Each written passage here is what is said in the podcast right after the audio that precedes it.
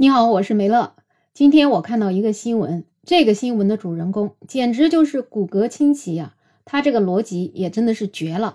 他呢是一个小偷。这事儿发生在济南，有一个派出所的民警接到了一个报警电话，是一个女子打来的。这个女子说，她自己呢去一家苹果园里面买苹果，可是果园的主人却不肯放她走，所以呢她就报警了。这个民警听到之后呢，就赶紧到了现场。经过民警一番了解，真的是民警自己都笑了。原来这位女士啊，真的是在贼喊捉贼。这到底是咋回事呢？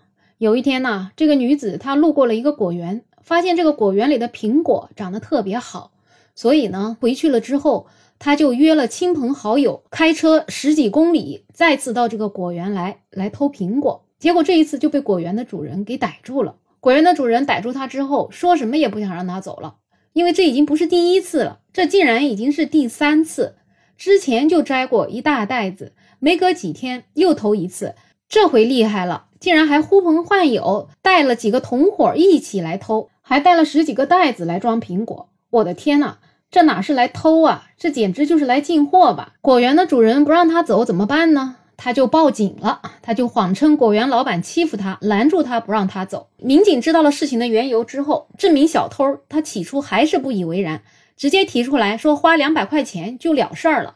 而且对于自己的偷窃行为，在他的意识里面，他觉得我逮住了，我给你钱，我就不算偷，我就算买。你逮不着我，那我才叫偷。哎，你还别说，这奇特的逻辑实属第一次听说，我都快被他给说服了。不过再仔细一想。这怕不是法盲才想出来的吧？按照他这个逻辑，哪一天就可以上他家去，到他屋子的房间里面找一找，有没有什么金银首饰啥的。如果被他发现了呢，就当是借的；那如果没有发现呢，那就当我没去过。不过如果真这么做，估计他也不乐意了吧？所以真的是不知道他为什么被果园发现了，还能这么理直气壮，掏两百块钱给老板，感觉这事儿就能摆平。且不说偷不偷的事儿，现在的苹果也不便宜吧？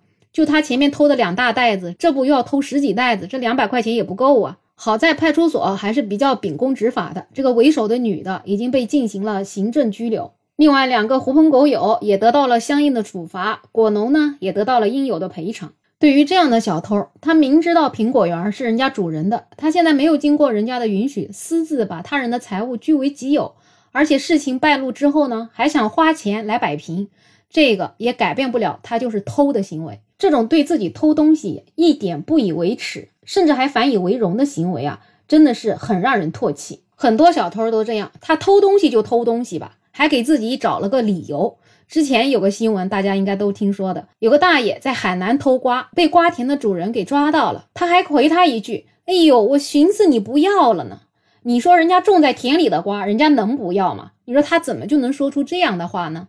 他能不知道这叫偷吗？他还以为他是捡到了瓜呢，是不是？就算是捡的，你也得上交。你捡了别人的东西，你据为己有也是违法的。所以啊，他们这些人根本就不知道“偷”字怎么写，或者说最根本的原因就是爱占便宜。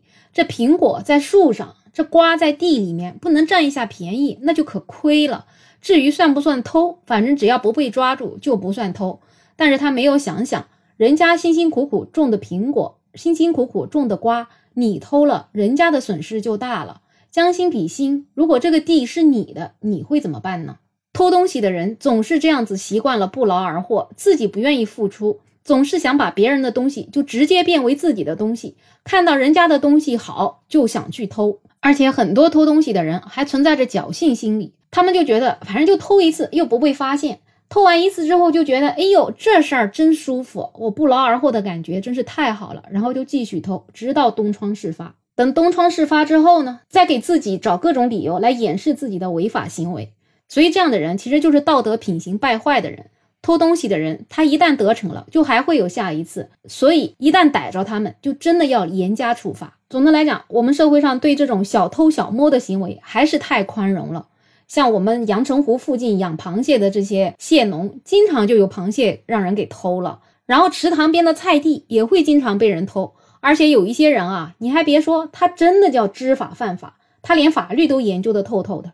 之前在我们苏州就有一个大爷，他厉害了，他骑着三轮车带着老伴儿去别人的地里面去偷菜，然后菜地主人看到他偷了那么多，就说要报警，结果你猜怎么着？那大爷就直接跟他讲：“你报就报呗，反正我过了七十岁了，派出所也拿我没有办法。”这个菜地主人一听啊，哎呦，你这大爷也太嚣张了吧！所以他就真报警了。结果呢，这大爷他还真不用被拘留，最后就是他的子女过来交了一下罚款就完事儿了。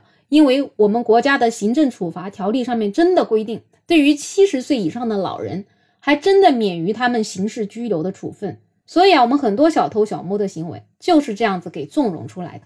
很多七十岁以上的老人，那个身形矫健啊，偷菜的时候可真一点都不像老人。等到要处罚他的时候，他就是老人了。所以这些法律的漏洞都给这些坏人给占尽了。那我们普通人能怎么办呢？就只能说，当你每次遇到这样子小偷小摸行为的人，一定不能纵容他，该报警就报警，该要求警察怎么处理就怎么处理。最后呢，还是希望我们能够早日实现天下无贼。好了，本期话题就聊这么多。有任何看法，欢迎在评论区留言，也欢迎订阅、点赞、收藏我的专辑。没有想法，想加入听友群的朋友可以加我。没有想法的拼音再加上二零二零，我是梅乐，我们下期再见。